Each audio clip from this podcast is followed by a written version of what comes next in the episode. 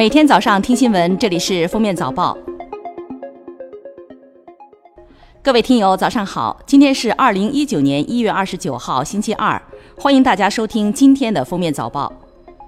今天流失海外百余年，去年曾在英国被拍卖的圆明园文物青铜虎营将亮相中国国家博物馆南十二展厅，面向公众展出。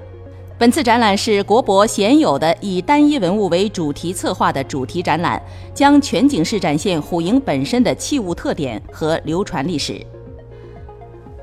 二十七号，涉嫌受贿犯罪外逃人员裴占荣回国投案并积极退赃。裴占荣二零一四年九月退休，曾任吉林省人社厅军官转业安置处处长、副巡视员，涉嫌受贿犯罪，二零一七年三月外逃。财政部、民政部体育总局调整高频快开彩票游戏和竞猜彩票游戏规则，从二零一九年二月十一号起，高频快开游戏每期销售时间短于二十分钟的，一律调整为二十分钟，取消提取百分之一的调节基金，相应提高其彩票公益金提取比例一个百分点。二零一九年二月十一号前已提取和转入的调节基金结余，不再用于派奖，可继续用于游戏规则规定的其他用途。人社部近日发布公示通告，拟发布十二个新职业，包括人工智能、物联网、大数据、云计算的工程技术人员、电子竞技员、电子竞技运营师、无人机驾驶员等也入围。近日，铁路部门表示，目前抢票软件的相关机器特征已经被识别，并被实施限制措施。也就是说，即使用户购买了加速服务，购票的成功率也绝不会像显示的一样。为出行安全，最好不要通过第三方代购网站和手机客户端购票。一项数据显示，一流高校毕业生的京外就业率普遍超过百分之五十，民企成为就业新高地。不少名校毕业生的年薪都超过了十万元，用人单位满意度均超过百分之九十。不少大学生认为，名校毕业生的光环在求职时或许能作为一个敲门砖，但是在工作之后还是能力的较量。公安部二十八号在京召开新闻发布会，通报全国公安机关开展扫黑除恶专项斗争有关情况。截至目前，共打掉涉黑组织一千二百九十二个。恶势力犯罪团伙五千五百九十三个，破获各类刑事案件七万九千二百七十起，缴获各种枪支八百五十一支，查封、扣押、冻结涉案资产六百二十一亿元。公安部刑事侦查局副巡视员童碧山表示，黑恶势力犯罪目前正向金融、网络等新领域发展，采取恐吓、滋扰等手段的软暴力成为常态。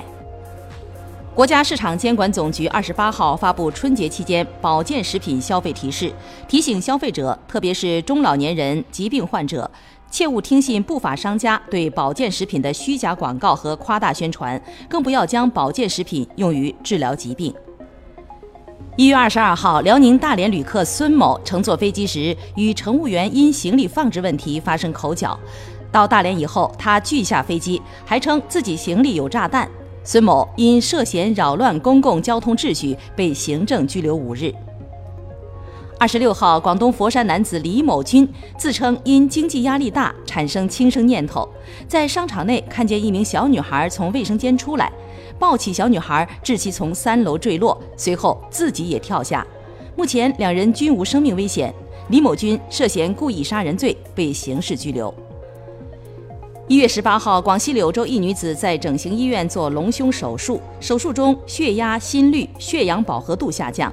整形医院于是停止手术，将女子送医，但抢救两天后仍不治身亡。网曝安徽亳州一中学高一年级考完试后一直未放假，而是继续在校上课，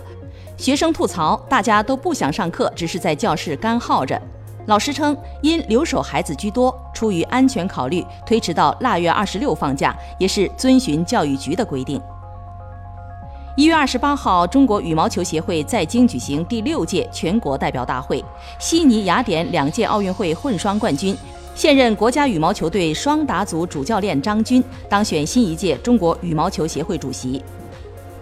二十七号，菲律宾一大教堂遭受两起炸弹袭击，造成约二十人遇难，逾八十人受伤。追踪圣战组织动向的赛德情报集团指出，极端组织伊斯兰国已出面宣称负责。感谢收听今天的封面早报，明天再见。本节目由喜马拉雅和封面新闻联合播出。